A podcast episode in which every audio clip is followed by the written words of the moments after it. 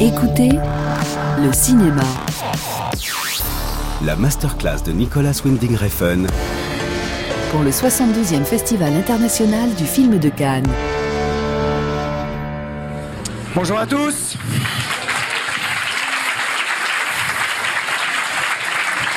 Je vais accueillir super chaleureusement le réalisateur de Drive et de Too Old to Die Too Young, Nicolas Winding.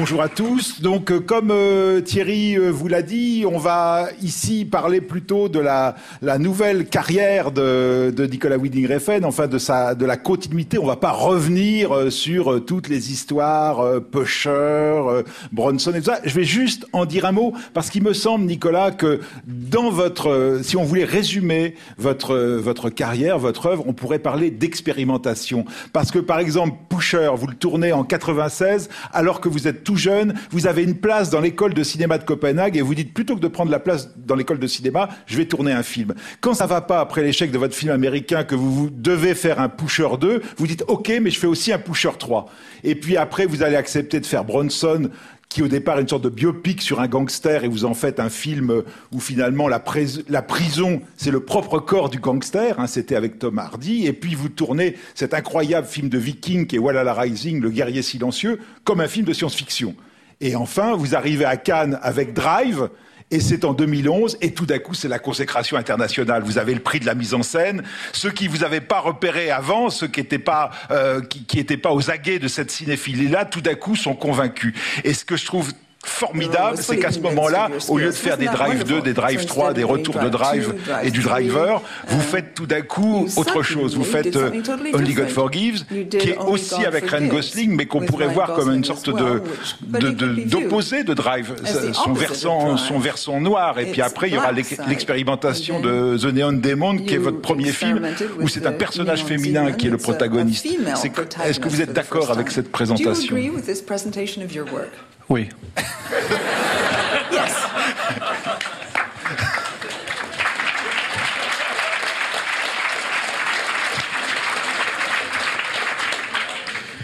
I think um, Je pense. It's important that you always. Il est important. Um, you know, part of creativity in a medium like film that is very um, gigantic in its canvas. Un film, eh ben, un film and, est une um, sorte de canevas gigantesque. In terms of there are many aspects of the entertainment of film. D'aspects euh, liés um, au divertissement. There's both your artistic Il y a par exemple like what you want to l'interrogation artistique, ce que vous souhaitez faire And quand then vous créez. Et puis euh, il y a le Those côté two performance. kind of Et coexist. ces deux choses doivent coexister. And J'ai toujours pensé, pour ma part, qu'il est plus intéressant going against the expectation d'aller à l'encontre des attentes. You reinvent Chaque fois ainsi, Your vous creativity, réinventez votre propre créativité. Et ça, essentiellement, c'est le but de ce que nous faisons.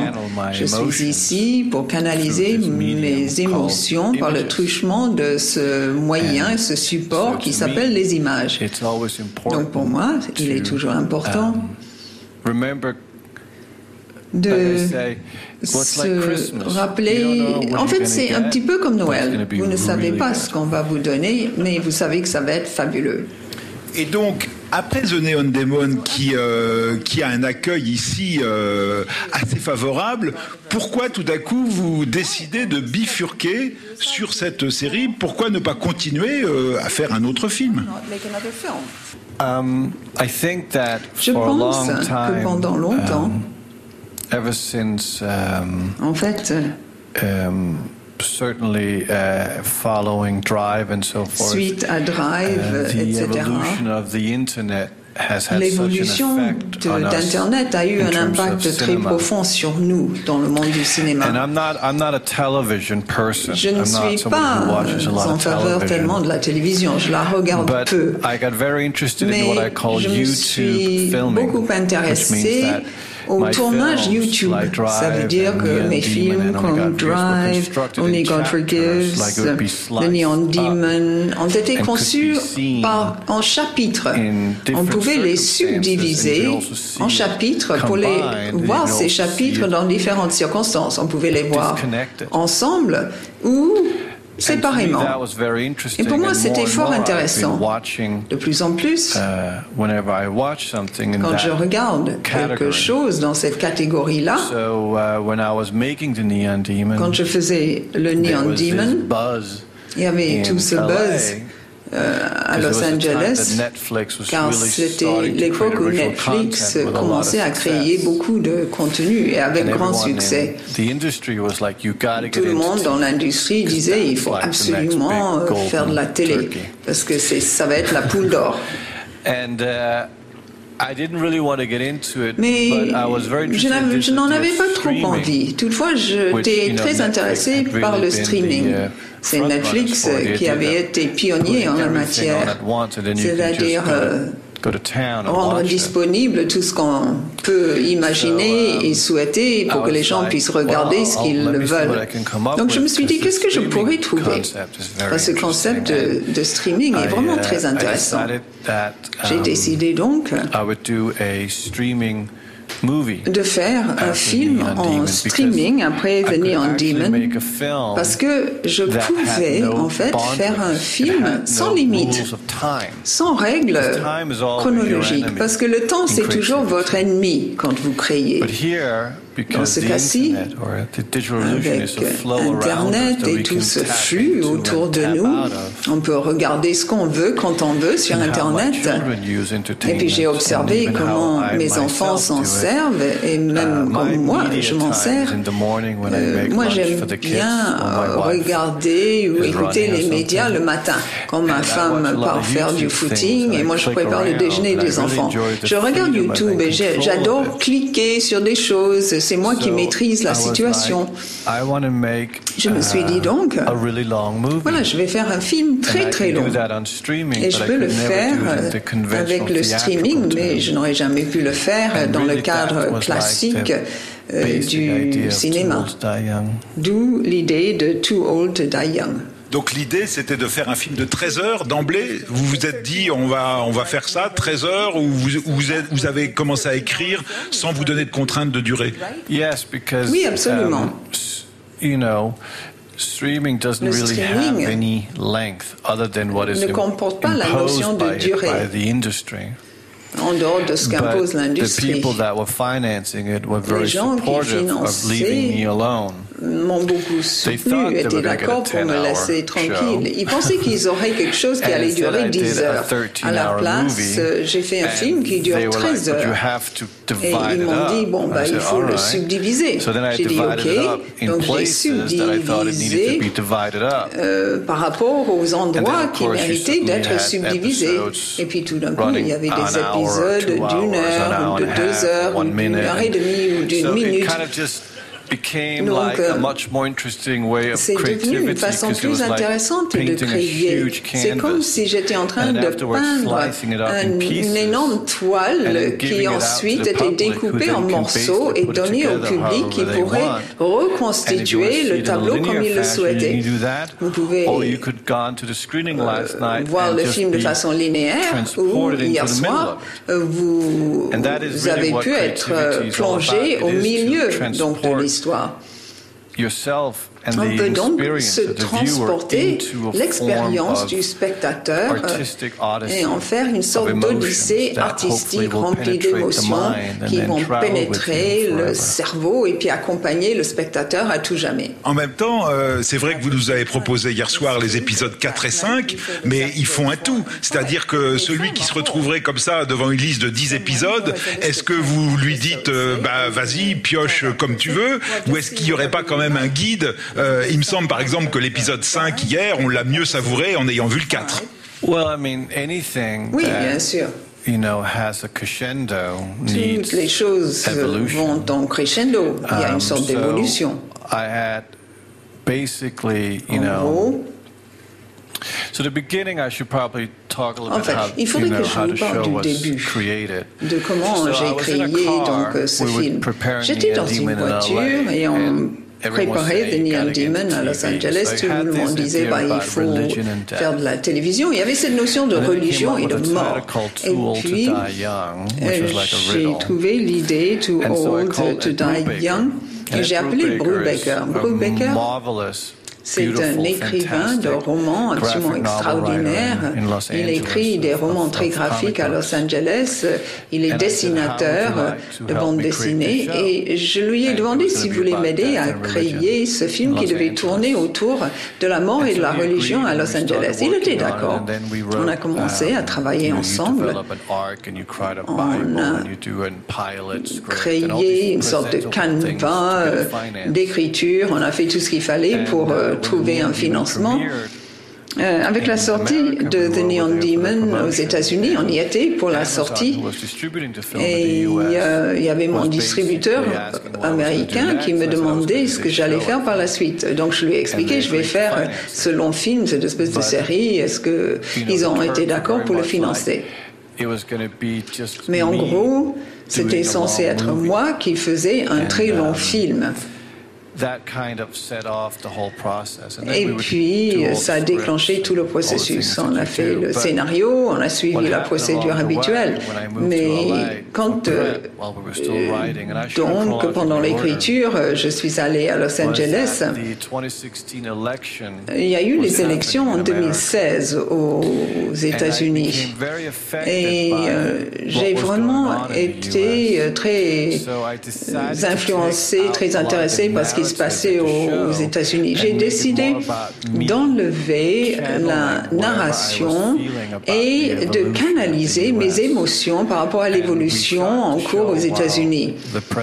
On a tourné euh, lorsqu'on a annoncé le gagnant des élections et puis euh, le tout est devenu une sorte de lycée. J'écrivais chaque soir avec l'équipe et puis je tournais pendant la journée et ça a duré dix mois.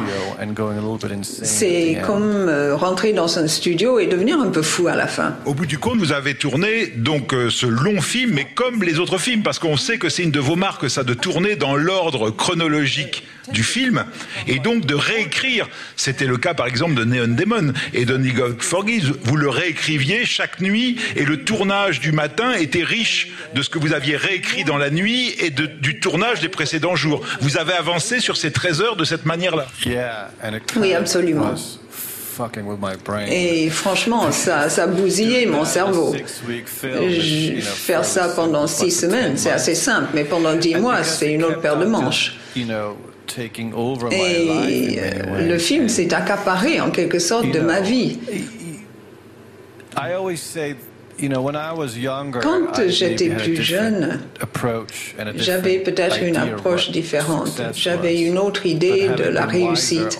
Maintenant que je suis devenu plus âgé, plus sage, je suis devenu père de famille, j'ai compris que la créativité, c'est le processus. Et en fin de compte, le résultat, c'est ce que je considérais comme un espace mort. C'est quelque chose qui existe quelque part dans l'univers, mais ça ne m'appartient plus. Et en fait, ça ne m'intéresse plus. Ce qui m'intéresse, c'est le processus de la créativité. Ce qui m'intéresse, ce sont ces moments-là qui impriment votre cerveau. Cette créativité prend racine dans tout ce que vous avez en vous. C'est ça. Le fait de vivre, de ressentir euh, la douleur ou la joie, c'est comme ça qu'on se sent vivre. Mais le résultat en lui-même, bon, euh, on ne peut pas vraiment euh, aimer ses créations pendant trop longtemps après. C'est un peu comme les enfants. Il était reparti chez lui, vous l'appeliez ou vous étiez seul aux commandes de la réécriture pendant le tournage? Eh bien non, en fait, je tournais pendant la journée et puis j'allais en salle d'écriture toute seule. Et puis il y avait une autre femme, Hallie Gross, qui était avec moi parce que Alejandro m'avait dit qu'il fallait absolument que j'ai une père et un mère pour ce film. Donc il me fallait une mère. Anna Jurowski. Et donc j'avais ce truc avec lui. Euh, j'ai besoin donc de son approbation quand je fais quelque chose. Nous organisons une séance de lecture et puis on en parle. Donc, euh, avec The Neon Demon, j'avais dit, je veux quelque chose pour la télévision. Il m'a dit, oui, oui, c'est ça l'avenir avec son accent inimitable et en me pointant du doigt avec son téléphone. Et je lui racontais ce film, il me disait bah, fantastique, fantastique. Par la suite, uh, lorsqu'on préparait le film, je suis retourné à Paris, nous avons fait une autre lecture et cette fois-ci, il m'a dit il, il vous faut une femme. Ok, je suis allé trouver une femme pour aider avec l'écriture et c'était fabuleux parce que c'était absolument nécessaire. C'est comme le yin et le yang, c'était l'autre 50%. Donc ils se retrouvaient le soir avec moi et je dictais, je commençais à passer en revue ce que je voulais changer et comment ça devait changer.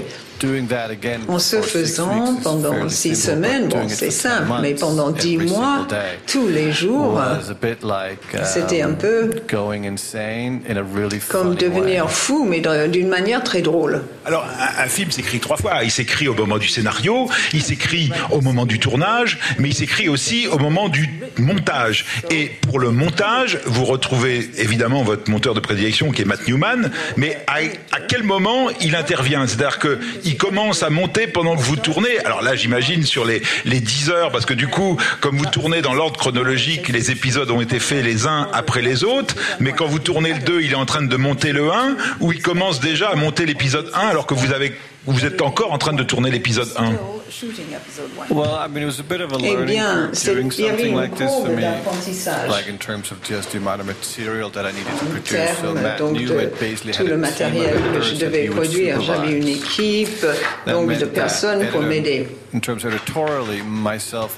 Sur le plan éditorial, nous étions en contact tous les jours avec Matt, il parlait avec les gens avec qui il travaillait, et puis on peaufinait chaque épisode à la fin.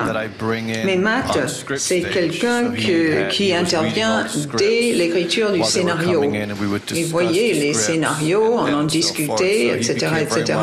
Donc, euh, il est devenu l'encre, le pilier qui faisait que tout est resté euh, à peu près normal et pas totalement fou. Et il faut un bon partenariat lorsqu'on um, crée quelque chose d'aussi géant, d'aussi uh, énorme.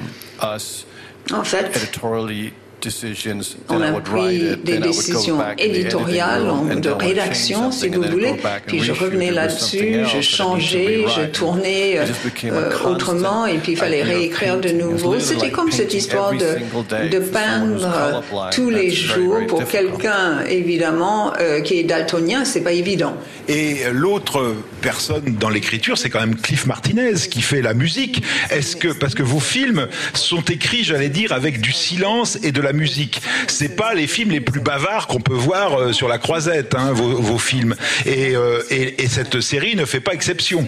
Il y a, il y a assez peu de dialogue, mais par contre, la musique qui intervient à des moments très privilégiés, parce que c'est pas non plus, on n'est pas dans l'industrie du cinéma américain où il y a de la musique qui barbouille tout. Euh, il y a des longues plages de silence et puis tout d'un coup, il y a les nappes de musique. Donc, est-ce que la musique de Cliff Martinez participe à ce projet d'écriture?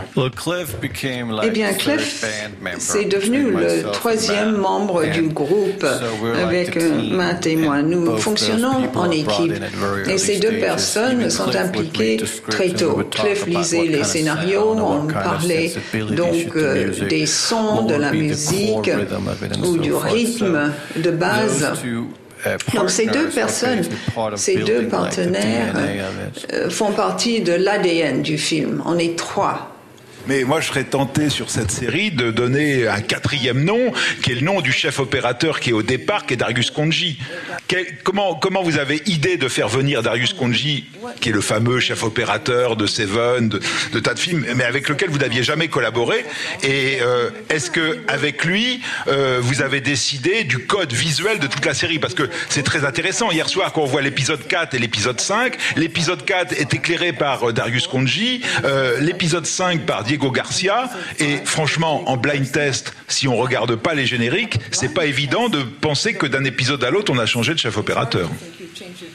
Um, eh bien, j'ai rencontré Darius Konji à uh, Cannes il y a environ deux ans, euh, lors des 70 ans, uh, et nous avons été invités à un um, déjeuner Kodak.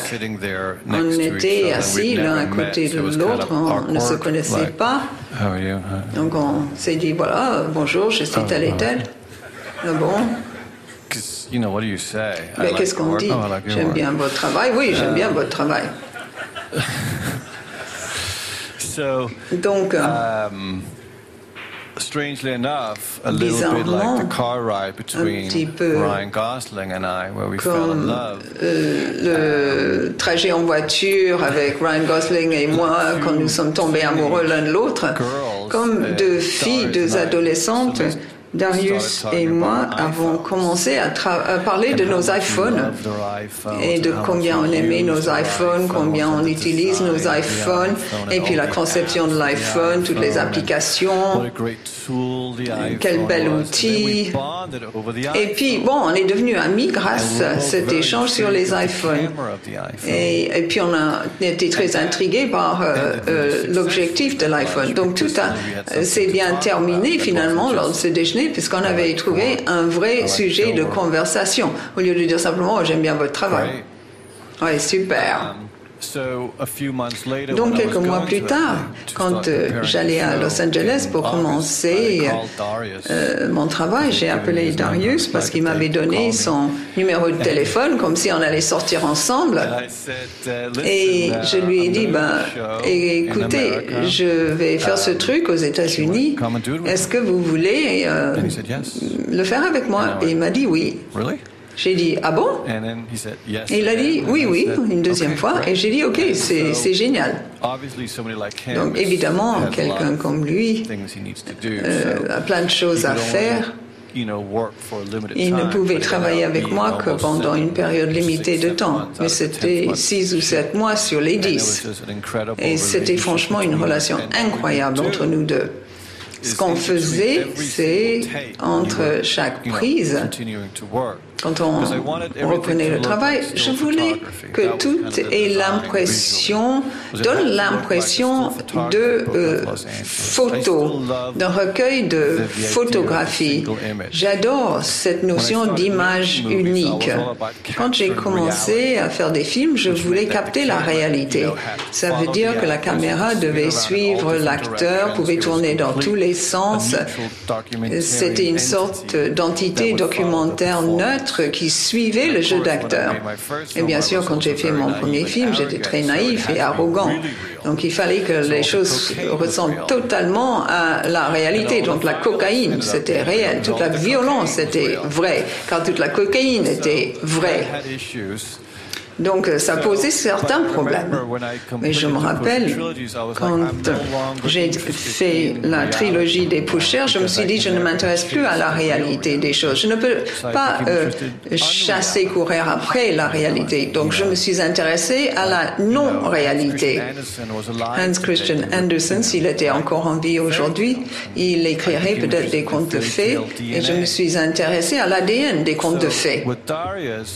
Avec Darius, chaque fois, on prenait nos iPhones et puis on, se déplaçait comme deux ados avec nos iPhones et pour savoir où placer la caméra. Et ce lien, cette créativité a donné beaucoup de sensibilité euh, au film. Moi, je suis daltonien. Je ne sais pas si vous le savez, je suis daltonien, donc il y avait plein de choses que je ne pouvais pas voir. Et Darius a été très gentil. Il à changer euh, certaines choses pour que je vois bien. Que vous nous expliquez, parce que vous le dites souvent dans les entretiens que vous êtes daltonien, mais concrètement, quand vous dites qu'il y a des choses que je ne peux pas voir, par exemple, on voit que votre cinéma est très marqué par le rouge et le bleu. Alors pour vous qui êtes daltonien, ça veut dire quoi? Ça veut dire que euh, vous avez besoin d'éclairage expressionniste pour bien faire la différence? Comment ça se traduit cette gêne qui du coup devient une sorte de, de, de plus pour avoir une créativité particulière? Mais Je ne sais pas comment expliquer comment c'est euh, d'être daltonien. Ben, je n'ai jamais vu la couleur. Donc je ne peux pas répondre à votre question. Mais je peux dire que la créativité consiste à utiliser les obstacles à votre propre avantage. Euh, la situation créative n'existe pas. Votre boulot, en tant que conduit des émotions, est de transformer ces faiblesses en force. Et j'ai été diagnostiqué avec plein de choses épouvantables dans ma vie et j'ai toujours dit, bon, ben, il faut que j'en fasse un avantage. Euh, parce que bon, c'est c'est pas génial forcément d'être normal, soi-disant.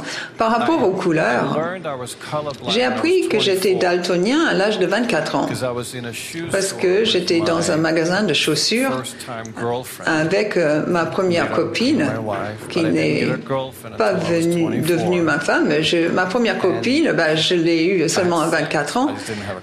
Bon, j'avais eu des rapports, euh, mais je n'avais pas de copine euh, je n'ai pas payé pour le sexe, mais... Euh,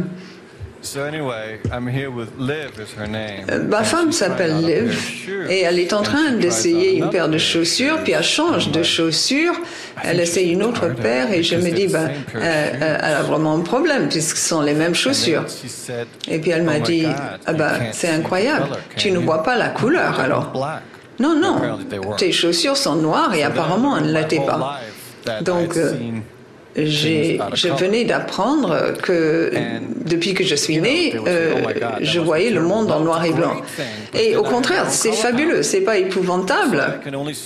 Je ne vois que les couleurs extrêmes, je ne vois pas les couleurs moyennes. Il y a maintenant un test qui existe, bah, il y a des choses que je n'arrive absolument pas à voir. Darius disait, je vois ceci, cela et cela. Et donc c'est avec ça qu'il faut travailler. Et il a respecté ce que je voyais.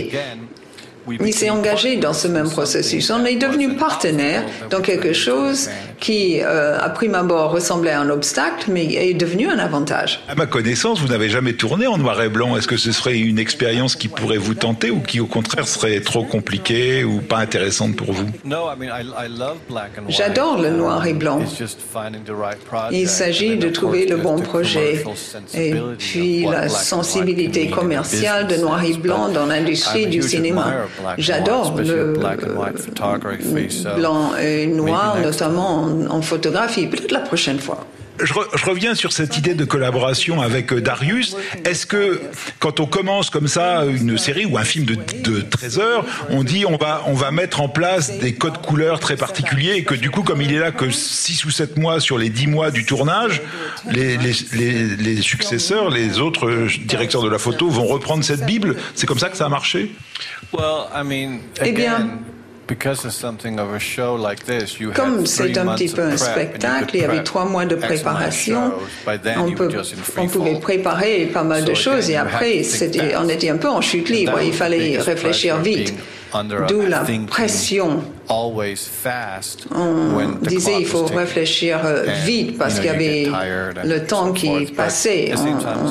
On, fatigue un peu, mais en même temps c'est euh, palpitant. On se disait bon, euh, on trouvait une palette de couleurs, on regardait, on disait oui c'est génial, on y va. Quand Darius euh, Konji, on l'a interrogé en lui demandant quels seraient pour vous les deux mots-clés de, cette, euh, de ce film, il disait euh, sexe et violence. Est-ce que vous serez d'accord avec ça pour dire que c'est sexe et violence, les deux maîtres mots? Parce que vous nous avez parlé de, de mort et de religion au départ. Um, eh bien, tout ce qui a trait à la mort est une forme de violence et la religion est très sexy. Donc c'est une autre façon de parler de sexe et de violence. On a vraiment l'impression de la continuité euh, thématique de vos précédents films. Euh, la relation euh, du sexe, j'allais dire que les femmes, c'est les anges et les démons dans vos films. C'est-à-dire qu'on voit, notamment dans l'épisode 5, ce, monde terrible de la pornographie et de l'esthétique du viol, et de l'autre, il y a la copine du héros, Janet, qui est cette espèce de, de, jeune fille qui représente pour lui quelque chose de très beau et, et d'une sensualité très exacerbée aussi. Oui. Comment se, se, mélange en vous euh, Est-ce que, est que, vous, est que vous êtes d'accord avec cette idée que euh, euh, parce que votre cinéma est, est, quand même très marqué par une espèce d'aspiration à la, à la pureté. Est-ce qu'on peut retrouver ça à l'intérieur du sexe et d'une certaine manière dans la violence aussi que la violence serait comme un, un, un négatif du sexe? Eh bien, je pense qu'en termes de créativité, il y a deux émotions clés. C'est le sexe et la violence. Et je pense que c'est une définition rapide de la situation.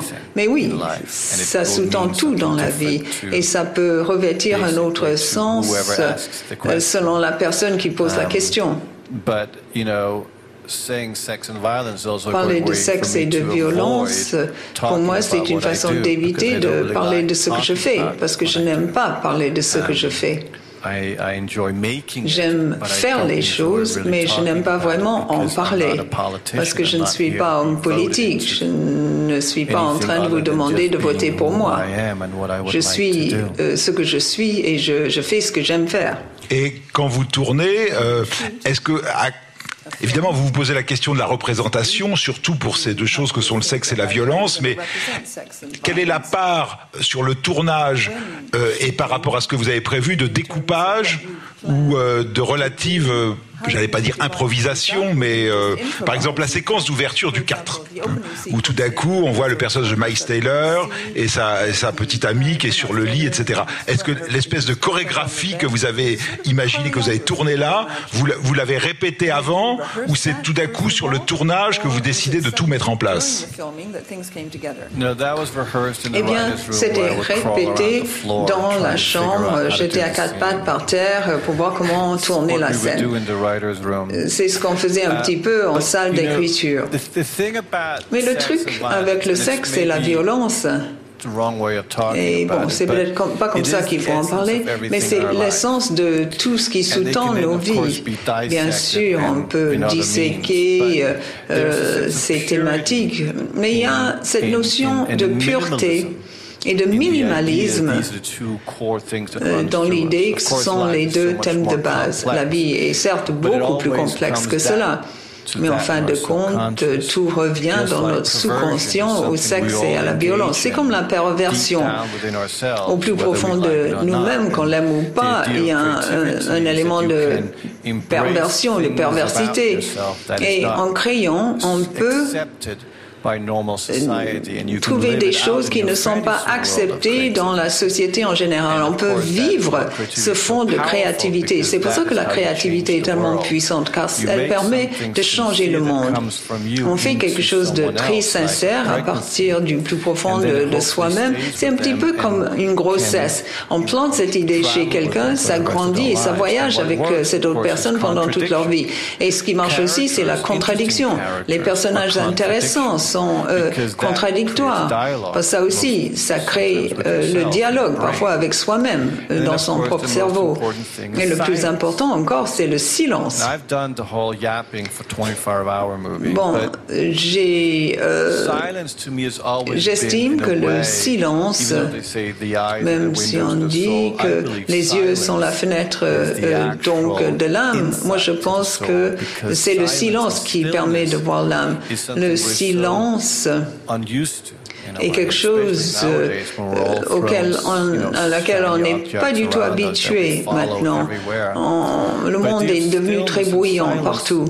Mais le silence révèle l'âme. Le silence révêle la vraie personne. Et plus vous pouvez apprécier ce silence, plus ça peut devenir peu commode. Je ne sais pas si vous méditez, moi je ne le fais pas, mais apparemment si vous méditez, vous arrivez à un autre niveau de conscience. Mais avec la créativité, je comprends l'ADN de la créativité. J'aime la vitesse aussi. J'aime quand les choses sont lentes et tout d'un coup vont très vite et puis redeviennent lentes et puis quelque chose ne bouge plus et puis se déplace très très vite d'un coup.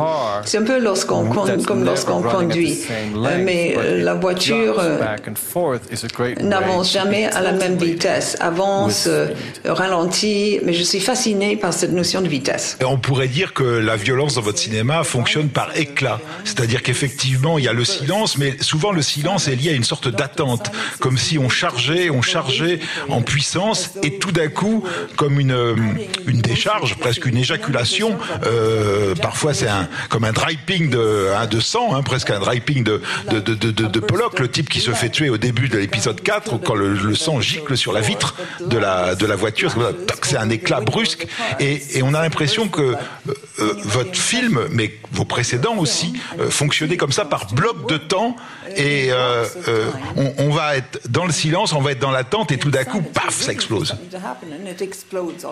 Oui. Et est-ce que c'est quelque chose que vous cherchez à l'écriture ou que vous ou, ou, qui vous vient naturellement Je ne sais pas. Nous avons tous nos façons de travailler et j'adore l'imprévisible. L'imprévisibilité, ne pas savoir. C'est une question d'attente. Attente. Comment, comment est-ce qu'on va raconter l'histoire? Pour préparer euh, le film, vous êtes installé euh, en Californie. Euh, vous avez exploré la Saint Bernardo Valley. Est-ce que en quoi d'être là en préparant ce que vous avez pu voir tout autour a alimenté votre création, le scénario, les, péripéties? Est-ce que en étant sur place, vous avez eu des nouvelles idées auxquelles vous ne pensiez pas? Oui, bien sûr. Quand on fait un film à faible budget, on dépend beaucoup de l'environnement pour faire de, des décisions rapides. On utilise les outils disponibles au mieux.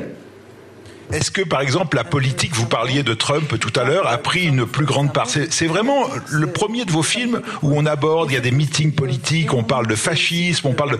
C'est la première fois, j'ai l'impression, que vous mettez ce, ce, sujet sur le devant de la scène de vos films.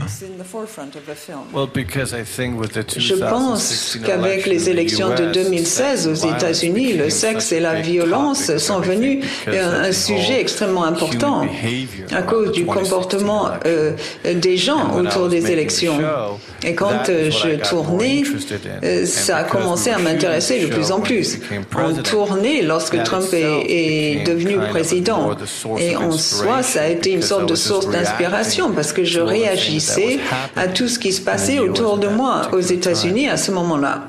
Il y a un autre élément que je trouve très frappant dans ce film, c'est euh, l'humour.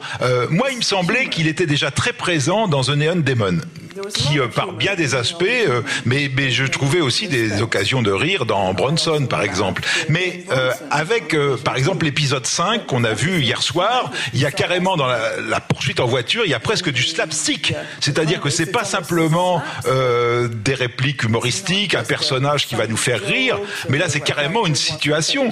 On a presque l'impression qu'on pourrait être, je sais pas, chez les frères Cohen ou quelque chose comme ça. Ah, ok. Bon, d'accord. Et est-ce que vous seriez tenté pour faire une comédie? Je pense que tous mes films sont un peu comiques mais euh, comique avec autre chose dedans, mais. Bon, je n'ai pas d'agenda. Je ne dis pas je veux faire ceci, je veux faire cela et de telle façon. ce qui n'est pas défini euh, par avance est plus intéressant. Si on s'attend à ce que je fasse quelque chose, je fais toujours le contraire d'ailleurs.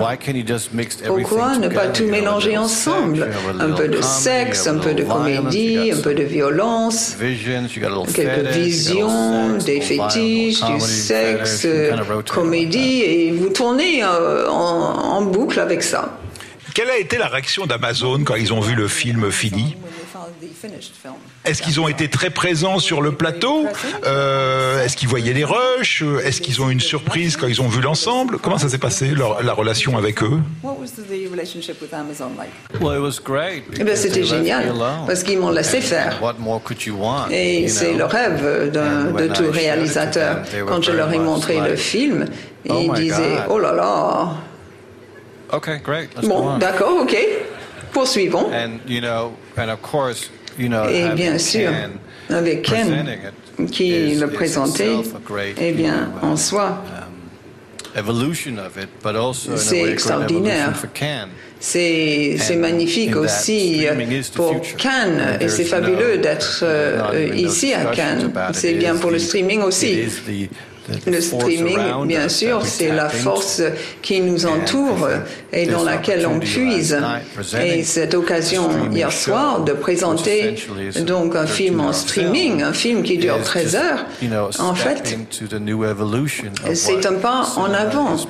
Euh, on suit l'évolution ainsi du cinéma. Ça ne veut pas dire euh, qu'on ne peut plus faire euh, du cinéma classique, mais il faut quand même accepter l'avenir. C'est ce qui est passionnant chez les adolescents dans le cas de nos enfants. C'est ce qu'ils font, plutôt euh, que d'essayer d'imposer mon monde à moi ou le monde du passé. Ce qui est amusant, c'est que vous dites euh, peut-être euh, des jeunes pourront regarder le film sur le smartphone, mais quand même, si on regarde ce film sur le smartphone, il y a quand même des scènes qui sont quand même très sombres, hein, d'un point de vue chromatique, on verra pas trop. Vous, vous, en fait, quand vous tournez, vous vous occupez pas de savoir comment on va le regarder derrière.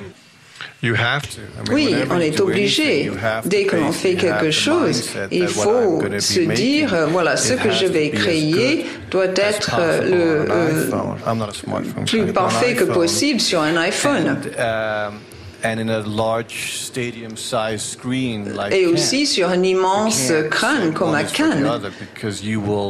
Il faut penser aux deux. Sinon, vous n'allez pas survivre sur le plan commercial. Il faut savoir s'adapter. Au lieu d'avoir une chose, vous avez de multiples écrans, de multiples voix. Et c'est beaucoup plus intéressant que d'avoir une seule voix. Et c'est ça qu'il faut comprendre. C'est ça l'avenir de la créativité.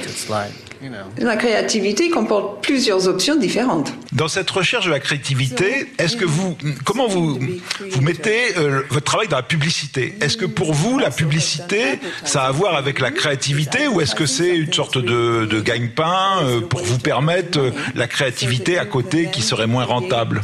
In a different way, a less, uh, uh, you know, less of a money raking in way. Well, I mean, I've been very lucky. J'ai eu beaucoup de chance. J'ai travaillé pour de très belles marques euh, et ça m'a beaucoup satisfait parce uh, qu'ils m'ont donné énormément de liberté. Mais quand je travaille pour une marque, quand je fais une publicité, c'est un petit peu comme euh, si euh, on fait, euh, je sais pas, un spectacle aux États-Unis. Ça, ça, me plaît, mais pendant peut-être une semaine. J'aime bien faire les pubs quand elles sont belles, car c'est une façon de faire de l'art. Parce que dans la publicité, dites-moi, corrigez-moi si c'est pas comme ça, mais j'ai l'impression qu'au contraire, tout doit être cadenassé. C'est-à-dire que il faut faire accepter les storyboards vous pouvez pas arriver en disant on va tourner la publicité dans l'ordre chronologique et on va tout réinventer. Il faut s'en tenir à ce qui a été décidé avec la personne qui produit le spot. Oui, ça c'est la façon normale de faire, mais parfois il y a des campagnes où on a plus de liberté, on peut créer son propre truc. Parfois on vous donne le storyboard et on vous dit est-ce que vous pouvez le tourner? Et ça aussi c'est bien parce que euh, c'est une question de compétence. Euh, vous finissez assez vite et vous gagnez plein d'argent. Maintenant que vous avez euh, fait cette expérience de streaming, où vous en êtes maintenant? C'est-à-dire que qu'est-ce que, à quoi vous aspirez pour euh, pour la suite? Est-ce que vous voulez revenir au cinéma? Est-ce que vous avez envie de d'aller chercher le public, le faire venir dans les salles? Ou est-ce que euh, vous allez continuer dans le streaming là Mais je parle de l'avenir là tout de suite là, euh, ces prochains, ces prochains jours, ces prochains mois. Eh bien, je voudrais faire un nouveau film l'an prochain. C'est à.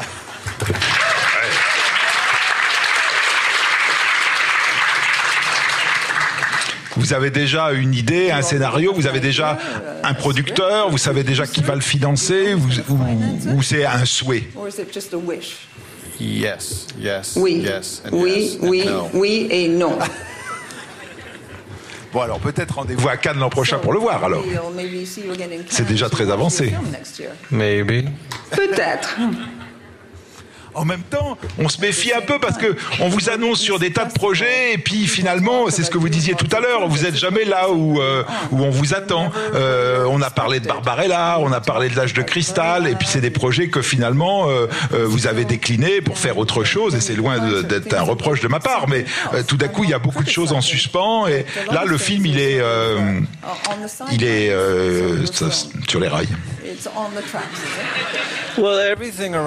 Eh bien, oui, je dis toujours, c'est un petit peu comme un train sur les rails, tout tourne.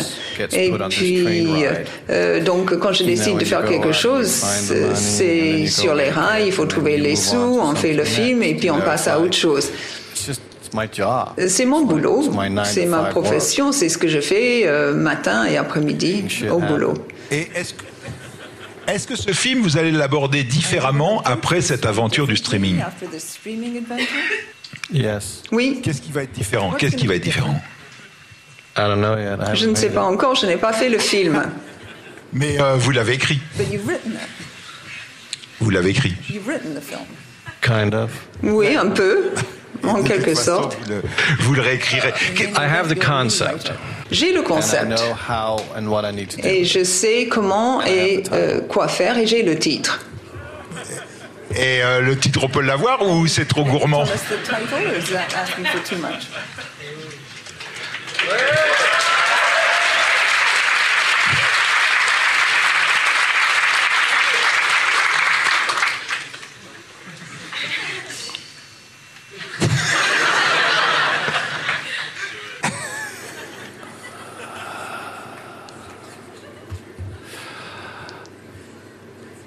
I'm going Je vais kill tu, vous tuer. Super.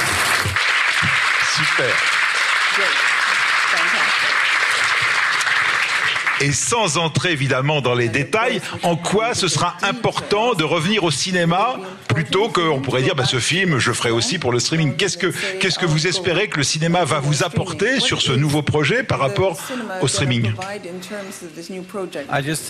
Je pense euh, que c'est une question de diversité. Je viens de faire quelque chose de très très long pendant deux ans de ma vie et maintenant je veux revenir à quelque chose qui est moins long. Le cinéma et le streaming ne sont pas deux mondes à part, c'est la même chose. La seule chose qui change, c'est la longueur. Et donc, je pense qu'il est important de faire ce qu'on fait à la manière qu'on souhaite. Et euh, maintenant, j'ai juste un support supplémentaire, c'est le streaming.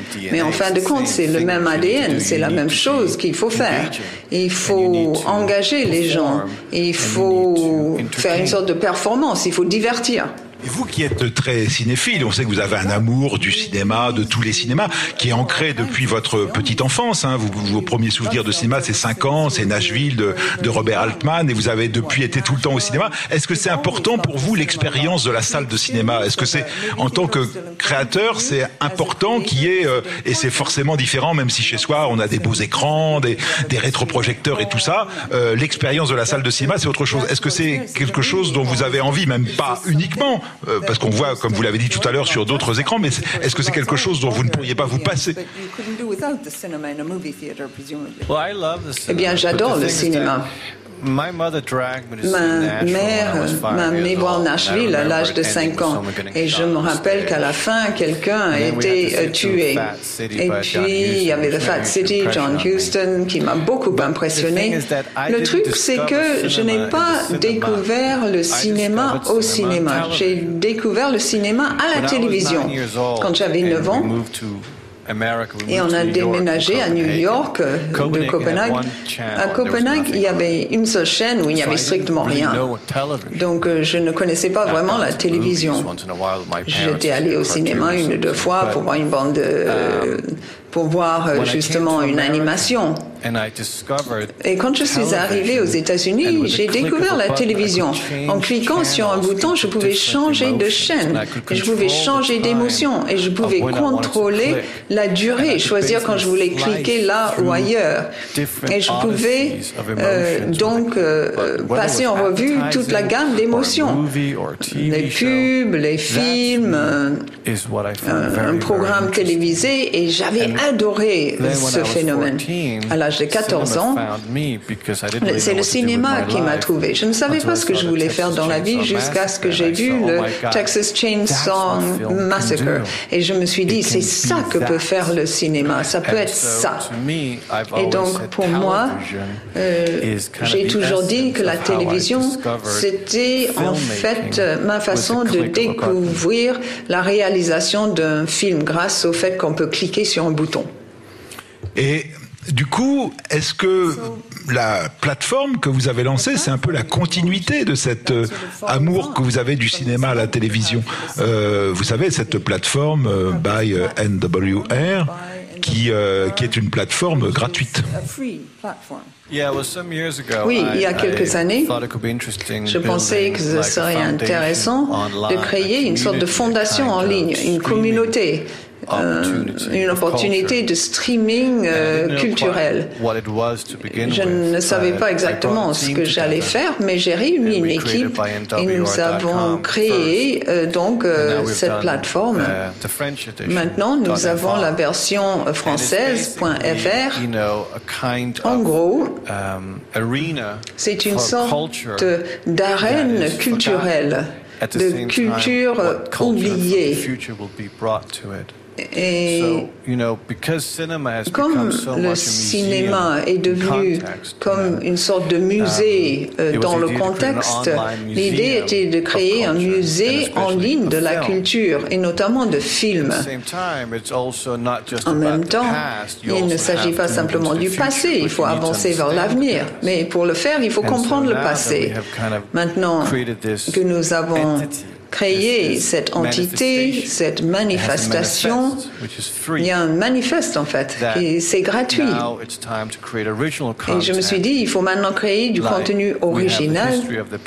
On a l'histoire du passé et maintenant je voudrais créer l'avenir sur cette plateforme. À un moment donné, euh, peut-être bientôt, on pourra peut-être même commencer à y injecter euh, ses propres créations. Donc vous devriez, vous deviendriez euh, producteur. Alors producteur, euh, peut-être certains des programmes seraient faits par vous, d'autres par d'autres réalisateurs. Ce serait ça l'idée? Eh bien, c'est une occasion pour explorer cette idée d'auto-streaming. C'est la dernière frontière pour un artiste, créer quelque chose à la maison et faire du streaming à partir de chez soi. Des musiciens ont pu le faire, par exemple, mais dans le cinéma, on n'y est pas encore au niveau commercial. Et ça, c'est une des expériences qu'on souhaitait faire avec euh, cette création. Justement, le cinéma, c'est quelque chose de collectif, alors que, par exemple, un musicien va pouvoir être plus euh, soit seul, soit à deux ou trois, alors que le cinéma, c'est c'est plus compliqué de faire du cinéma tout seul. Donc ça veut quand même dire euh, avoir euh, une équipe. Euh. Oui. Parce que le financement, même si les films que vous mettez à disposition gratuitement sur votre plateforme, vous les achetez, vous les, vous les restaurez. Parfois, ils sont peut-être libres de droit et tout ça, mais il faut les restaurer. Vous présentez, les films sont toujours impeccables sur la plateforme. Ça coûte de l'argent. Là, ça, ça, coûtera encore plus cher de, des créations originales, non? Oui. Mais toujours gratuit pour le spectateur. Je ne sais pas encore.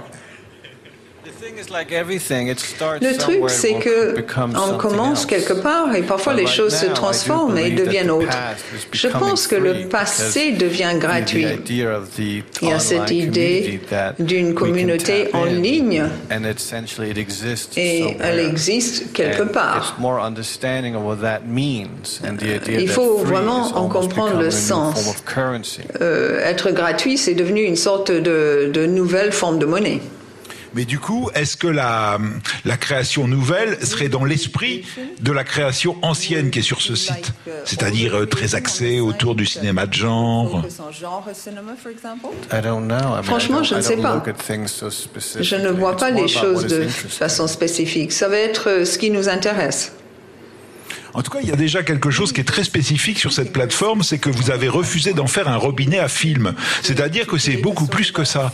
Euh, vous classez les films par thématique, avec des nouvelles thématiques tous les trois mois, mais vous enrichissez euh, les films que vous proposez de contenu euh, texte, euh, soit des textes déjà publiés, soit des textes qui n'étaient pas forcément trouvables, soit des textes produits pour l'occasion. L'idée, c'est pas simplement d'abreuver un robinet à image. L'idée, c'est d'amener les gens à, à, réfléchir quand même à ce qu'ils voient. Je ne sais pas encore. Avec cette plateforme, c'est un stade où ça évolue beaucoup. Et c'est ça qui est sympa avec une expérience. On ne sait pas où elle va finir. Je n'ai pas de réponse spécifique encore parce que c'est en mouvance, c'est en train de se transformer. Je ne connais pas son devenir dans l'absolu. Je connais mes aspirations, c'est tout. Je pourrais dire oui, en ligne, très vivant, créer une sorte de robinet qui donne un flux d'opportunités. C'est un petit peu comme un robinet qu'on ouvre, en effet.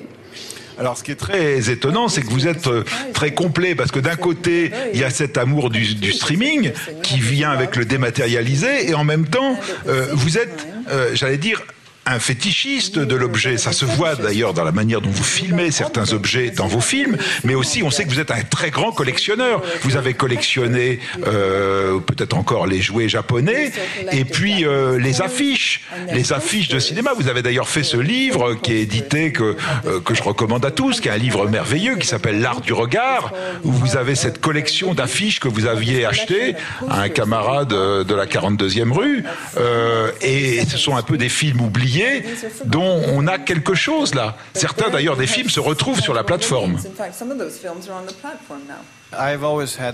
J'ai toujours adoré collectionner les choses. J'aime les choses difficiles à trouver. Donc euh, c'est une sorte d'habitude. J'achète plein de choses, je ne sais pas quoi en faire et, ma, ma femme, elle en a marre et ça finit à la cave. Ben, ça finit à la cave ou ça finit en ligne ou ça finit euh, sur les. Ce qui est extraordinaire, c'est qu'en fait, vous faites de votre vie euh, un truc d'expérimentation. C'est-à-dire que vous achetez un stock d'affiches comme ça sur un coup de tête et finalement, ça devient un livre. C'est pas, c'est pas simplement euh, quelque chose qui finit à la cave, chez, comme chez Monsieur Tout le Monde. Non, c'est vrai, mais j'ai eu l'ultimatum de ma femme. Elle a dit, ou vous jetez tout ça à la poubelle ou vous en faites quelque chose. Donc j'ai décidé de faire quelque chose. Um, Et voyez-vous, comment est-ce que je peux le dire? Quand j'étais jeune, quand j'étais beaucoup plus jeune, je ne voulais pas devenir un réalisateur, je voulais juste devenir très très connu. Um, et je ne savais pas comment y parvenir. En fait, il y a eu quelque chose en moi qui souhaitait une sorte de reconnaissance. J'en avais terriblement besoin. Je voulais créer, mais je ne savais pas quoi créer. Je n'étais pas très bon, je ne savais pas danser. Je suis dyslexique, je ne pouvais pas peindre parce que je suis daltonien, je, je suis très mauvais avec l'argile. Il y a plein de choses que je ne sais pas faire. Je n'ai pas beaucoup de, de compétences artistiques, de dons. J'ai grandi à New York dans les années 80 et, j'étais membre de pas mal de clubs et euh, j'ai rencontré cette idée de se faire plaisir. C'est-à-dire que l'ego deviendrait le support Ça m'a fasciné. On pourrait s'utiliser soi-même comme source, comme idée de création. Et à travers cette idée, euh, j'ai compris que j'aurais une sorte de toile qui me permettrait de créer. Et le support, finalement, c'était le film. Alors, ce qui est, ce qui est marrant, c'est que quand on vous entend, c'est exactement l'idée de Bronson, votre film, où le personnage dit ça. Je voudrais être célèbre, mais euh, je sais pas dessiner, je sais pas danser, je sais pas chanter. Et euh, lui, c'est son propre corps qui va devenir, euh, en quelque sorte, l'objet. Vous aviez pensé à ce parallèle? Oh, absolutely. Oui, absolument. Bronson était une sorte d'autobiographie. Et j'ai été très cruel. J'ai pris la vie de quelqu'un d'autre. C'était une vie fausse. Il s'appelait Michael Peterson, il a changé son nom, c'est une sorte d'alter ego. Donc j'ai décidé de tourner un film sur mon propre alter ego en utilisant Charlie Bronson comme support. Bronson est devenu en quelque sorte l'autobiographie de ma vie. Et euh, sur sur ce qui est, ce qui est intéressant, c'est de suivre, par exemple, un film comme Night Tide, le film de Curtis Harrington. Euh, vous, vous, vous le découvrez en affiche. Vous le mettez dans votre livre et après vous en faites l'acquisition pour votre site. Il est sur un des premiers, euh, un des premiers trimestres du site, on voit Night Tide. Et finalement, Night Tide se retrouve en extrait dans l'épisode 4 de Too Old to Die Young. Hier, on a vu un extrait de. Donc, c'est comment ça se passe? Que tout d'un coup, vous tombez amoureux de ce film et, et vous lui trouvez de multiples usages? Oui. I tried it. Night Tide, c'est en fait un, film absolument extraordinaire que je recommande fortement. Curtis Harrington, c'était un réalisateur américain qui était très ami avec Kenneth Anger dans les années 50. Et ils faisaient des films expérimentaux ensemble. Curtis ensuite a fait des films plus euh, hollywoodiens et l'autre a, continué avec les films expérimentaux. Son premier film, c'était Night Tide. Je l'ai rencontré avant sa mort. C'était une personne très triste. Il avait l'impression que sa fille, pendant toute sa vie, il avait manqué de chance, à l'exception de Night Tide. Donc, euh, quand j'ai eu l'occasion de l'acheter, ce film, je l'ai acheté pour Curtis, en fait, qui est décédé il y a euh, longtemps. Et les négatives ont été totalement détruites. On avait pensé que c'était un film perdu. Et je me suis dit, non, c'est pas possible. Je suis allée en France et en fait, ils ont fait une restauration pendant toute une année du film. On a pu créer une, donc négative de nouveau. Je remercie les Français. Alors ça, la restauration des films, il semble que c'est aussi quelque chose de, qui, qui, qui, vous intéresse tout particulièrement. On est ici à Cannes Classique. Vous étiez venu il y a quelques années pour présenter La planète des vampires de Mario Bava. Vous aviez participé à la restauration de La planète des vampires? Un petit peu, mais pas tant que ça. Avant de me lancer dans ce projet, euh, j'étais en contact avec des gens spécialistes de restauration. Je connaissais pas grand-chose en chimie je savais pas trop comment on allait procéder. Et aujourd'hui, vous participez plus activement ou vous, vous faites confiance à des laboratoires et vous regardez le résultat? Non, je regarde même pas le résultat. Ce sont d'autres personnes qui s'occupent des résultats. Moi, je fais les factures, c'est tout. Et, et, quelle est votre ligne de, de conduite auprès de, de ces films? Est-ce que vous avez dans votre tête une wish list des films que vous aimez, que vous allez essayer de retrouver, de restaurer pour les peut-être les voir vous-même et les donner à voir à d'autres ou, vous avez des gens qui pour vous cherchent des choses et vous proposent des, des listes de films que vous pourriez acquérir, euh, voire euh, faire restaurer Non, c'est l'équipe qui s'occupe de la restauration qui euh, trouve des titres et qui m'apporte ce qu'ils pensent être intéressant. Moi, je ne m'occupe plus de cela. Je vais déléguer à d'autres. Um, Jusqu'à présent, euh, on a eu de la chance pour trouver des documents intéressants. Alors ce que, ce que je vous propose maintenant, c'est qu'on va élargir la discussion. Euh, vous savez, maintenant on parlait autrefois de masterclass, maintenant on parle de rendez-vous avec. Et rendez-vous avec, euh, c'est nous tous qui avons rendez-vous cet après-midi avec Nicolas Winding Refn. Et euh, si vous voulez lui poser des questions, eh ben c'est le moment. C'est le moment. Euh, voilà, ben je, je, vois. Voilà, on va mettre un peu de lumière. Voilà, et comme ça, on verra les, les mains qui se lèvent. Et donc, Monsieur là a déjà une question. Euh, bonjour et merci de, pour votre présence. Dit devant tout le monde que vous aviez les mains les plus douces du monde et je voulais savoir à quel moment vous êtes dit que les mains ça allait être un, un thème récurrent dans vos films. Je ne sais pas. Je me souviens que dans mon enfance j'étais tout petit. Je me souviens de ma mère qui me mettait des gants aux mains euh, quand, pendant que je dormais et à mon réveil j'avais des mains très douces. C'est vrai. Vous avez parlé d'Animandro Jodorowsky et je me demande uh, quelle était votre relation avec Hideo Kojima que l'on voit dans le quatrième épisode. En quoi a-t-il eu un impact sur votre travail Et que pensez-vous des jeux vidéo, par exemple J'ai une grande admiration pour les jeux vidéo. J'ai un peu la tête qui me tourne quand je joue à ces jeux vidéo, donc je ne joue pas très souvent mais je passe un peu de temps sur Idéo. Je trouve que c'est très inspirant ce qu'il me dit, ce que je lui dis. C'est juste une très bonne coopération. Peut-être quelque chose aura lieu l'an prochain, je ne sais pas. Uh, Merci beaucoup euh, pour votre exposé. Je trouve ça très intéressant. J'adore votre uh, travail. Vous avez dit que vous ne vouliez pas, vous n'aimiez pas parler de votre travail. Alors pourquoi êtes-vous là? Parce qu'ils ont dit qu'ils ne parleraient pas de mes œuvres passées. Moi, je suis très heureux de parler de ce que les autres créent, mais si vous me demandez pourquoi moi je fais ceci, pourquoi je crée cela, pourquoi je fais cela, euh, qu'est-ce que vous pensez de votre mère, de votre père, euh, comment fonctionne votre vie sexuelle, moi je rentre pas dans tout ça. Vous avez dit que vous uh, tourniez en uh, ordre chronologique. Donc pour un producteur, c'est pas une bonne approche pour des raisons budgétaires.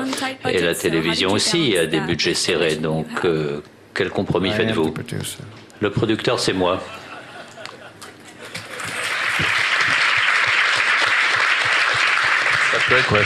Mais c'est une très bonne question.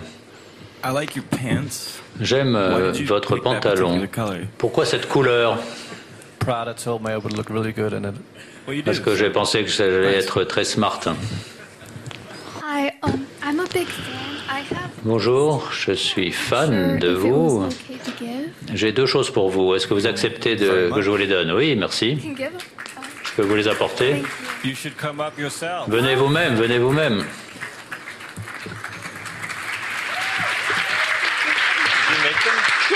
You, that's you? Oh wow, that's. Wow. You want to touch my hand? Vous voulez toucher ma main?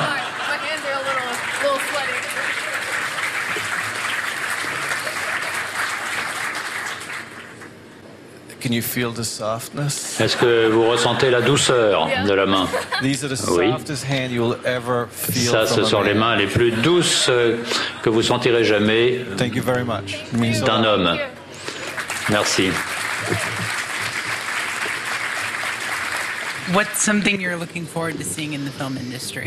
Qu'attendez-vous de l'industrie cinématographique dans les années à venir? Est-ce qu'il y a des choses qui vous passionnent aussi aujourd'hui? Je trouve que la réalité virtuelle, c'est intéressant. Je n'en connais pas grand-chose, mais je trouve que c'est assez intrigant. Et en ce qui me concerne, c'est une frontière qui m'intrigue. J'aimerais en apprendre davantage. Vous avez parlé de votre processus d'écriture. Vous avez dit que vous réécrivez chaque nuit. Mais en tant que directeur de la photographie, moi j'aurais les idées un peu embrouillées si chaque nuit le réalisateur réécrivait tout. euh, pendant la nuit, alors que le matin, qu'est-ce que vous dites à l'équipe? Eh bien, on dit à l'équipe ce qu'elle doit faire aujourd'hui. Quelle était votre question um, Est-ce que les services de streaming, les plateformes uh, peuvent devenir euh, une sorte de euh, plateforme ou de bibliothèque pour de grands films? Aujourd'hui, les films qui sortent en salle sont plus importants que les films euh, euh, de Netflix ou d'Amazon. Euh, Pensez-vous que ces derniers peuvent renverser la tendance euh, et faire du format télévisuel un format plus important encore Réponse oui. Um, Bonjour. Il semble que vous soyez très libre dans votre création, votre processus créatif. Avez-vous un projet euh, qui vous tient particulièrement à cœur au niveau de votre imagination? En fait, je ne sais pas. C'est une bonne question. Est-ce que j'ai un projet imaginatif?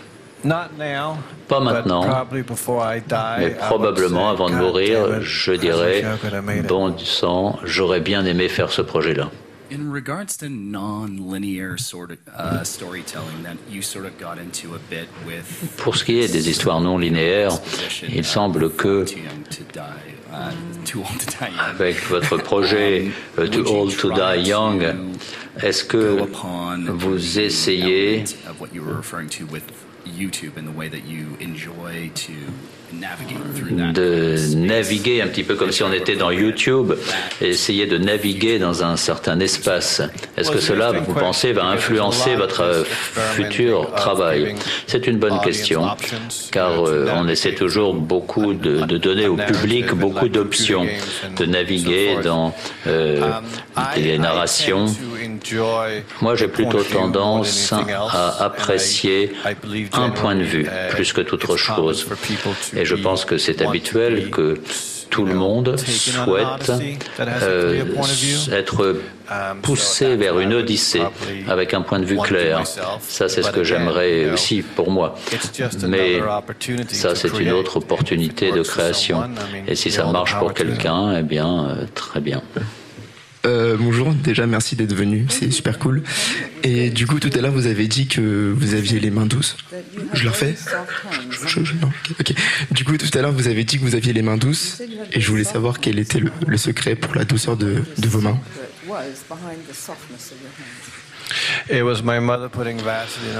C'est ma mère qui me mettait de la vaseline sur les mains, et qui me mettait des chaussettes aussi aux pieds quand j'étais tout petit.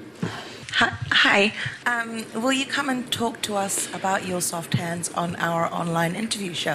Euh, Voulez-vous nous parler de vos mains douces sur notre euh, site d'interview en ligne? Oui, bien sûr. Ça pourrait être main.com. Hello. Tout d'abord, je voudrais dire que vos films reflètent notre époque. Ils sont superficiels, peu profonds. Mais quel genre de livres lisez-vous? Lisez-vous des livres de philosophie? Êtes-vous d'accord avec moi pour dire que vous êtes assez peu profond? C'est une question intéressante. Qu'est-ce que ça veut dire peu profond? Bien sûr, on peut m'attaquer sur ce point, mais pourquoi? Parce que je ne vous dis pas quoi penser. Bien sûr, vous, vous recherchez une sorte de signification. Vous avez des questions et vous voulez que j'y réponde moi-même.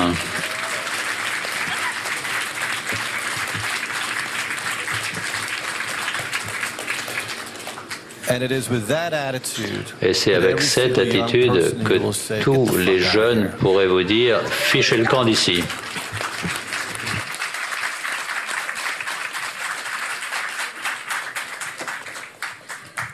Euh, lorsque vous avez dit que les élections de Trump vous avez influencé un peu dans l'esthétique et dans la manière de faire votre série, est-ce que vous considérez que vos autres films sont aussi euh, influencés par une sorte de, politique ou d'une esthétique du politique euh, que vous avez traité dans votre œuvre?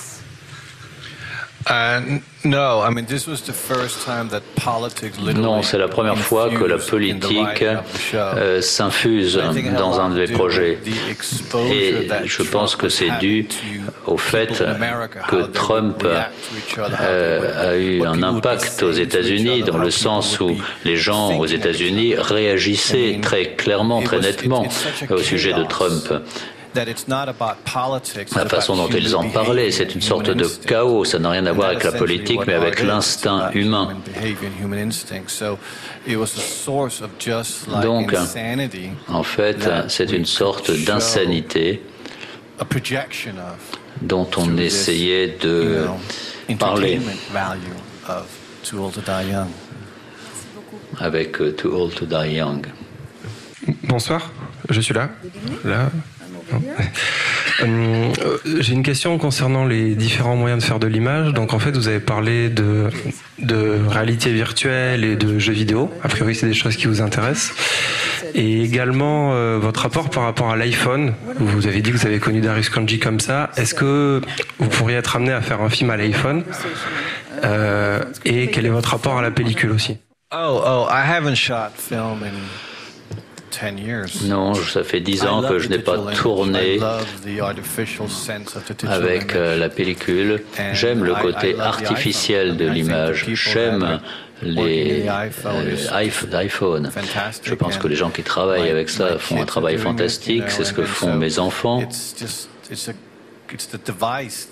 Donc c'est un appareil avec lequel on peut tout faire. Il n'y a plus d'excuses aujourd'hui de ne pas créer. Um, je suis là.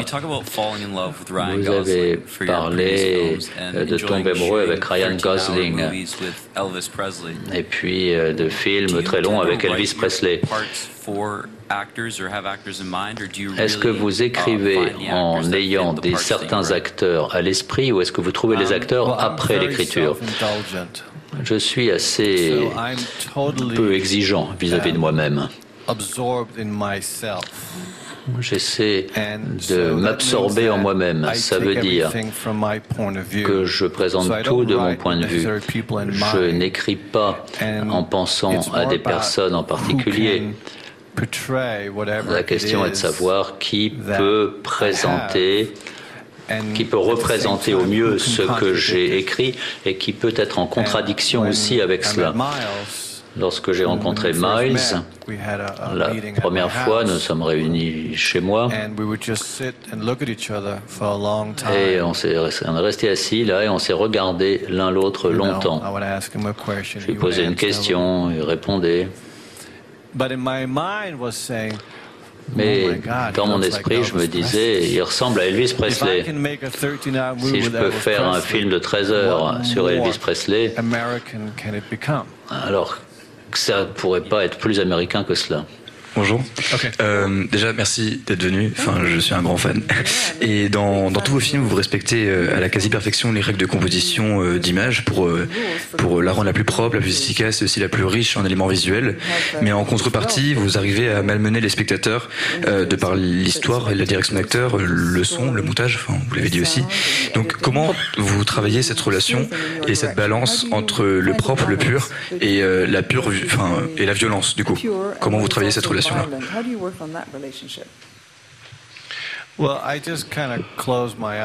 je ferme les yeux et je me demande ce que j'aimerais voir. C'est très simple en fait.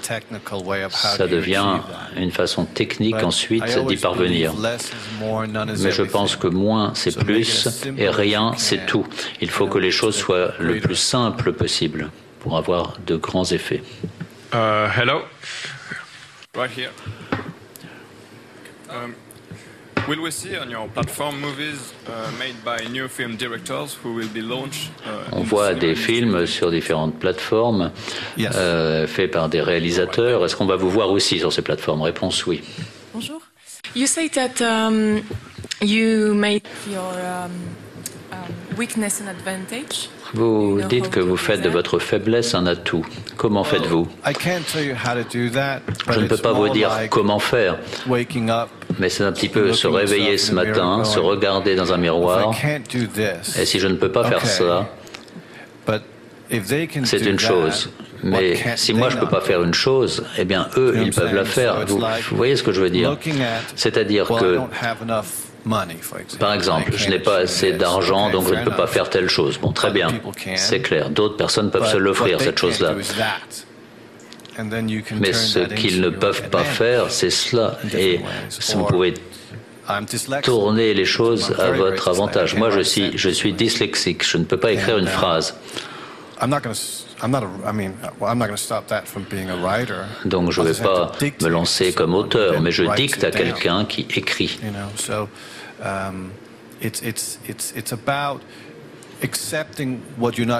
Donc il faut accepter ce pourquoi on n'est pas bon et on essaie de devenir l'opposé. On fait de cela notre force.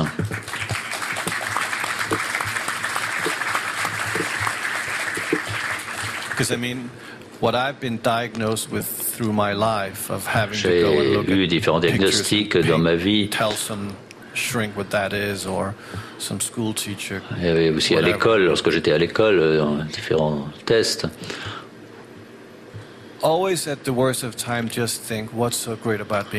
Au pire moment de sa vie, il faut se demander ce que c'est que d'être normal.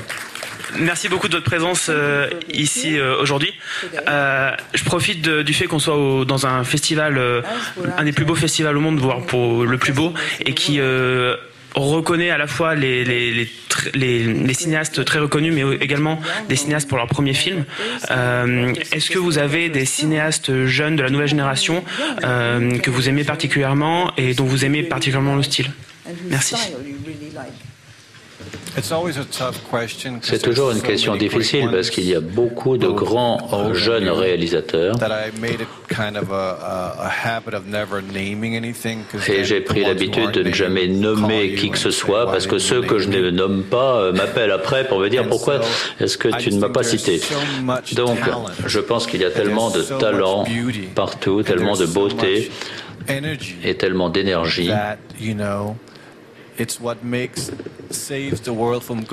que c'est ce qui sauve le monde de la folie, c'est la créativité. Et nous, nous avons tous le talent pour créer. Ça ne veut pas dire qu'on crée de belles choses. Les, beaucoup de gens n'aiment pas ce que je fais. Mais alors, je m'en fous. Moi, je fais ce que j'ai envie de faire. Et ce qu'il y a de bien avec streaming ou l'Internet, c'est qu'il y aura toujours des gens qui ressentiront ce que moi je ressens. Donc peu importe s'il y a des critiques, parce qu'il y aura toujours des gens qui apprécieront ce que je fais, ou le contraire. Et c'est cela qui est bien avec Internet, c'est qu'on ne contrôle plus rien. Il n'y a pas un gardien, une autorité élitiste qui décide. Euh, il y a tout simplement notre créativité. C'est tout ce que je peux demander de qui que ce soit. Et moi, si je vais quelque part pour faire une expérience, eh bien, c'est tout ce que j'attends. Donc survivre dans ce monde-là, c'est très simple. Il faut être sincère. Il faut faire ce que l'on veut faire et c'est la seule chose qui ne pourra pas nous être enlevée.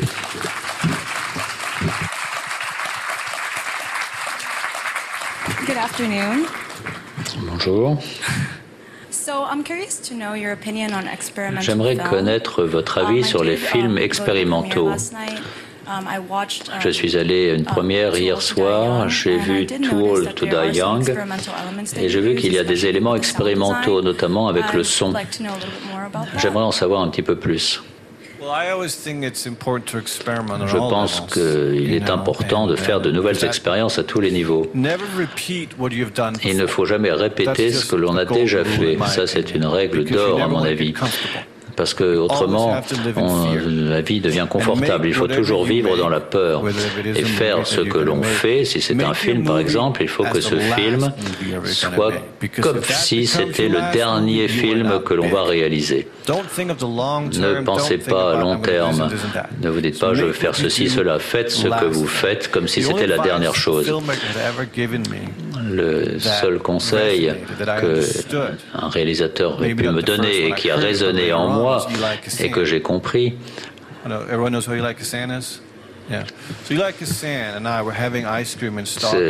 Là, je mangeais, je mangeais une glace à Stockholm euh, dans les années 90 et j'ai demandé à un grand réalisateur quel conseil il donnerait à un jeune réalisateur. Et j'ai pensé qu'il allait me dire des choses complexes. Il m'a dit une chose très simple. Il m'a dit fais les choses à ta façon. Mais oui, mais euh, et donc, euh, quoi de plus? Mais il n'y avait rien de plus. Parce que c'est la seule chose que l'on a. Et il faut être solide sur ce point-là. Et il y a une sorte de satisfaction perverse à créer de la diversité, parce que il y a une sorte de satisfaction perverse à être l'objet des obsessions de tous.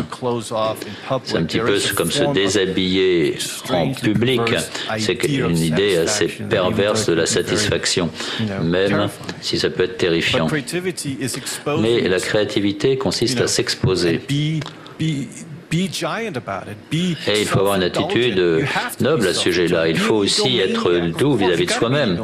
Il faut être euh, centré sur son ego et narcissiste, narcissique. Oui, on crée son foutu truc.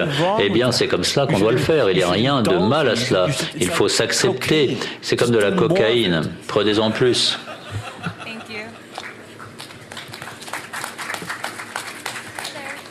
uh, Bonjour, avant vous avez uh, flirté avec l'idée de travailler à des grands projets avec des euh, studios. Est-ce que c'est quelque chose que vous pourriez faire à ce stade de votre carrière ou vous faudrait-il accepter des compromis? Chaque fois que vous faites quelque chose où il y a beaucoup d'argent investi, vous tombez dans les compromis. Il faut l'accepter. Comme quand je fais de la publicité, je ne fais pas une biographie, je dois fournir quelque chose qui corresponde à la marque. Lorsqu'on fait ce genre de film, et j'apprécie beaucoup de voir ces films, il faut avoir un certain état d'esprit. Moi, j'aime bien la euh, liberté de création parce que c'est là que je vis, c'est là que mes jours passent et que j'ai de mémoire qui remonte à longtemps. C'est avec cela que je vais décéder. C'est ce qui m'a toujours attiré. Peut-être qu'un jour, j'aurai le bon projet et je serai prêt, effectivement. Euh, Star Wars, par exemple, c'est une excellente idée. Mais c'est bien pour eux, mais ça on l'accepte. On ne doit pas faire tous la même chose. Mais à partir du moment où vous continuez ce que vous faites, il faut se souvenir toujours qu'au final, la créativité, c'est une affaire qui vous concerne vous et qui concerne la façon dont vous vous exprimez. Over here. Hi there. Um, do you have any advice about Avez-vous des conseils um, concernant le processus de création?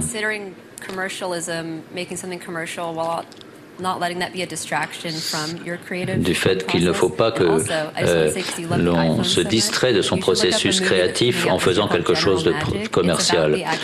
Alors j'aime beaucoup les iPhones, mais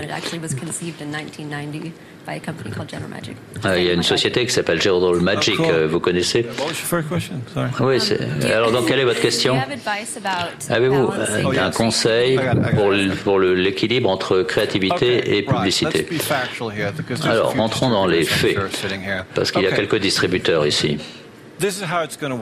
Voilà comment ça va fonctionner si vous voulez survivre dans cette activité, que vous soyez artiste, poète ou autre chose.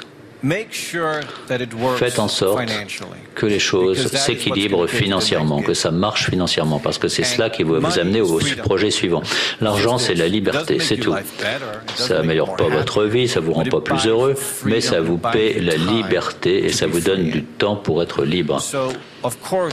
Donc bien sûr, vous devriez toujours penser d'un point de vue commercial quand vous faites quelque chose.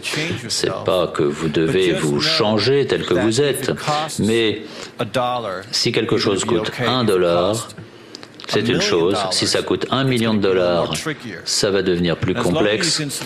Mais tant que vous pouvez survivre dans tout cela, c'est ça votre paramètre. On veut tous faire des grands films qui gagnent beaucoup d'argent, des streaming shows ou autres. C'est comme euh, euh, toute activité. Ensuite, vous pouvez, euh, si vous pouvez faire quelque chose qui ne perd pas d'argent, alors vous pouvez avoir une carrière toute votre vie. Ensuite, vous pouvez faire des choses fantastiques, mais qui commencent à perdre de l'argent. Et ça, là, ça va devenir de plus en plus difficile pour vous. Bien sûr, en Europe, on a beaucoup de programmes de subvention. Enfin, on ne va pas se lancer dans ce débat. Et vous pouvez faire un mauvais film qui gagne beaucoup d'argent, mais tout le monde s'en fout. Parce que ça ne touche pas l'âme, ça gagne de l'argent, c'est tout. Et voilà, tout le monde est payé. Il y a un salaire et ça fait que l'industrie continue. Mais ça, on ne dort pas bien avec ça. ensuite, vous faites un mauvais film et qui perd de l'argent, là c'est fini. Donc voilà les, les critères. Alors demandez-vous où vous voulez être. Bah, où vous voulez être. Très belle discussion. Je vous remercie pour votre attention et pour euh, ces questions toutes très passionnantes que vous avez posées. On applaudit Nicolas. Merci pour ce moment avec nous.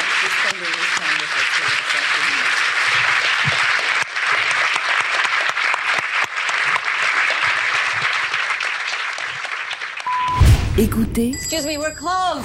Écoutez. Le cinéma. Les podcasts de France Inter avec le Centre national du cinéma. Toute l'actualité du Festival de Cannes. Les grands débats du cinéma avec le CNC. Les masterclass du festival. Et les archives de France Inter.